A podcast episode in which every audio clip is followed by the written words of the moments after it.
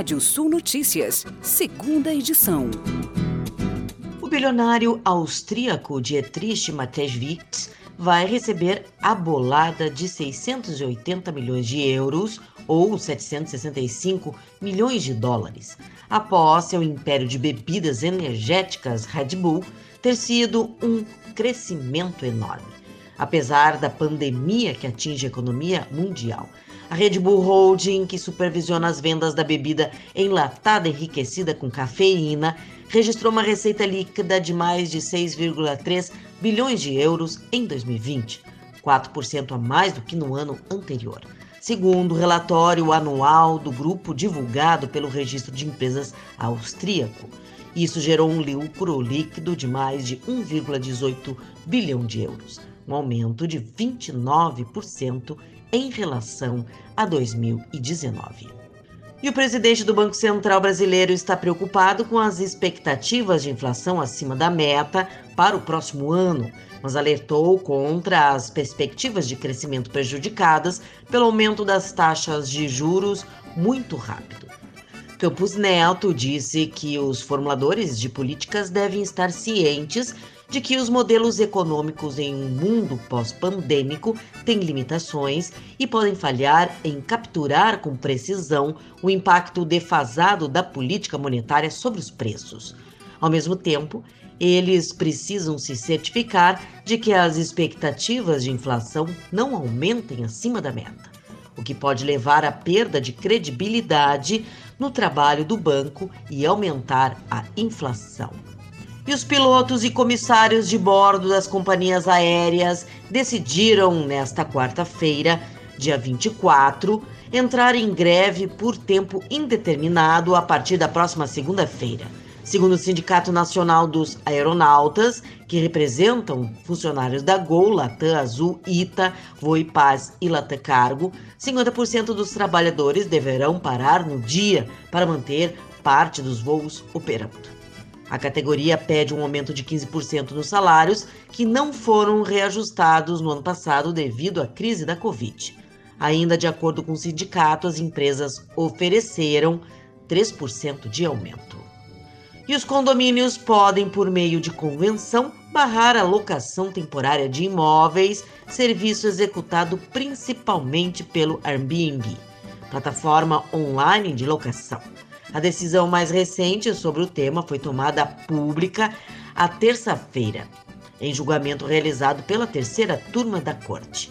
Na prática, a medida não proíbe a atuação do Airbnb, mas cria dificuldades para o serviço, que se alastrou por apartamentos e condomínios residenciais pesou na decisão dos ministros do STJ questões relacionadas à finalidade dos imóveis e à segurança dos demais moradores, com a movimentação de gente nos espaços de convivência sem um contrato formal de locação.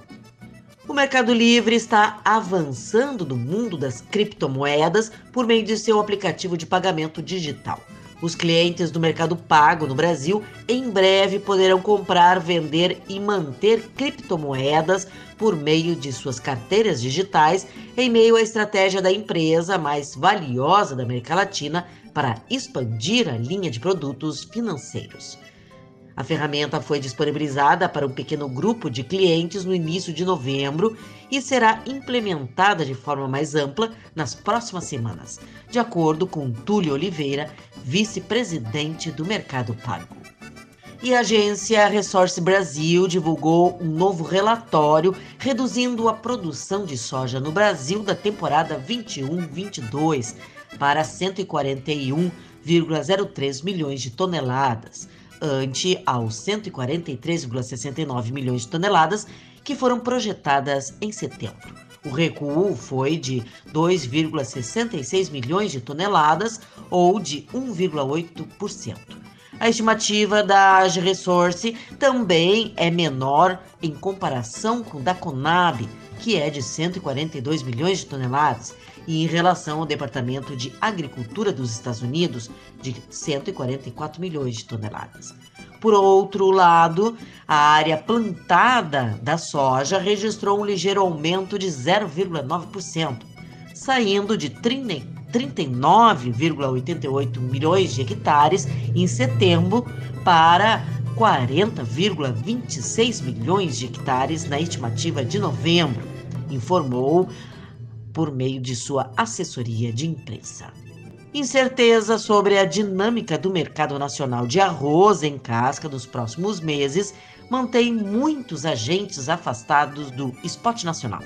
Pesquisadores do CPEA apontam que esse cenário tem pressionado as cotações de arroz em casca no Rio Grande do Sul. No geral, enquanto parte dos compradores aguarda o recebimento de lotes da matéria-prima já negociada em semanas anteriores, alguns orizicultores mostram intenção de comercializar apenas o arroz de rendimento inferior e estocar o produto de maior qualidade à espera de maior remuneração. E agora, giro de notícias. Onda de aquisições turbina Black Friday nas Americanas. Reguladores dos Estados Unidos têm roteiro para supervisão de ativos de cripto. Petróleo avança e ignora a queima de reservas lideradas pelos Estados Unidos. Petrobras dispara. E a Petrobras tem duas refinarias em processo avançado de venda, diz Silva e Luna. O uso de plástico virgem por marcas deve cair quase 20% até 2025, mostra relatório. Embraer firma acordo com Holanda para pesquisa de aeroespacial.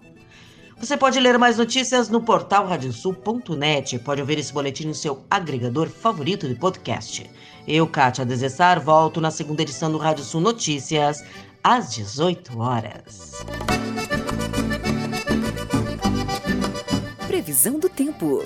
Olá, ouvintes da Radiosul.net. Passagem do sistema frontal pelo Rio Grande do Sul, associado ao ciclone no Atlântico, traz risco de temporais nas próximas horas e para o começo da sexta-feira, sobretudo nas faixas do centro, leste e norte do estado, até esperados elevados volumes em algumas áreas do norte e do noroeste gaúcho nas próximas horas. Temperaturas ficam altas na noite de hoje, 25 graus na maioria das regiões, o que indica a possibilidade das chuvas fortes. O tempo até já vai abrindo para as áreas, final da noite, para as áreas, eh, sobretudo da fronteira oeste, o eixo centro-oeste oeste e sudoeste. A mesma condição de tempo para Santa Catarina e Paraná na noite de hoje, sobretudo a partir da faixa oeste até o noroeste do Paraná, pancadas de chuva que podem ser fortes, ventos fortes, o alerta de ventos muito fortes para a faixa da costa gaúcha, desde o sul até o litoral norte, divisa com Santa Catarina, na noite de hoje e também no começo da sexta-feira. A sexta-feira que começa com sol já na parte da fronteira oeste até a região da campanha, no sul, sudeste, região de Pelotas ainda tem alguma nebulosidade e umidade e o tempo vai abrindo é, em todo o Rio Grande do Sul. Aí sim, todas as áreas, no começo da noite, sexta-feira, já devemos ter uma noite com céu com poucas nuvens. A mesma condição aí para Santa Catarina e Paraná. Uma, uma tendência do fim de semana aí de sol e calor nos três estados do sul brasileiro.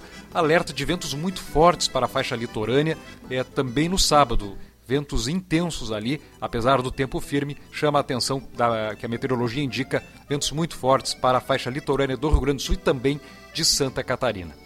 Temperaturas nessa sexta-feira variando entre 20 e 29 em Santana do Livramento, na fronteira com o Uruguai, 22 e 28 em Pelotas, entre 23 e 32 em Ijuí, entre 19 e 27 graus em Vacaria, nos campos de cima da serra, faz entre 20 e 31 graus em Porto Alegre, mínima de 22, máxima de 29 graus em Florianópolis e em Francisco Beltrão, no sudoeste do Paraná, temperaturas entre 22 e 30 graus. Nascer do sol em Torres nessa sexta-feira, litoral norte gaúcho, às 5 horas e 12 minutos, e o sol se põe às 19 horas. Mais informações na primeira edição da Rádio Sul Notícias, nessa sexta-feira, 8 e meia da manhã. Até lá!